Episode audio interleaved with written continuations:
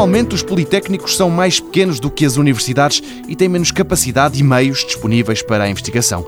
Mas isso não quer dizer que ela não se faça. Carlos Carreto, do Politécnico da Guarda, lidera o Laboratório de Robótica e conta o que por ali se faz. Fazemos bastante investigação e, em concreto, temos um projeto académico e, ao mesmo tempo, de, investigação científica, que é o nosso concurso Robô Bombeiro.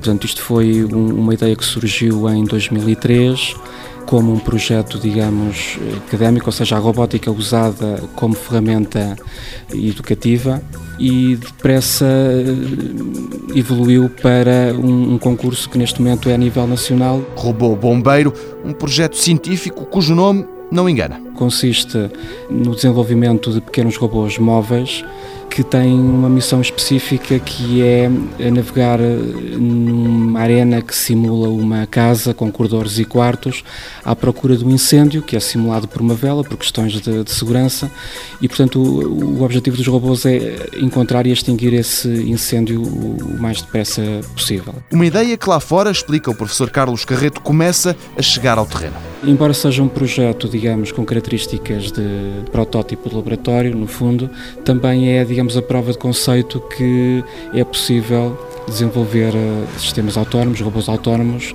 com esta missão de robô bombeiro.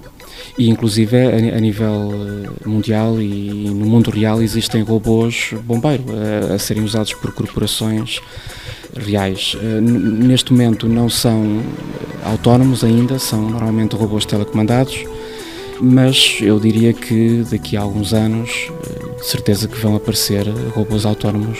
Robôs bombeiros que um dia podem, de forma autónoma, ajudar a combater incêndios. No Politécnico da Guarda também se contribui para esse eventual futuro.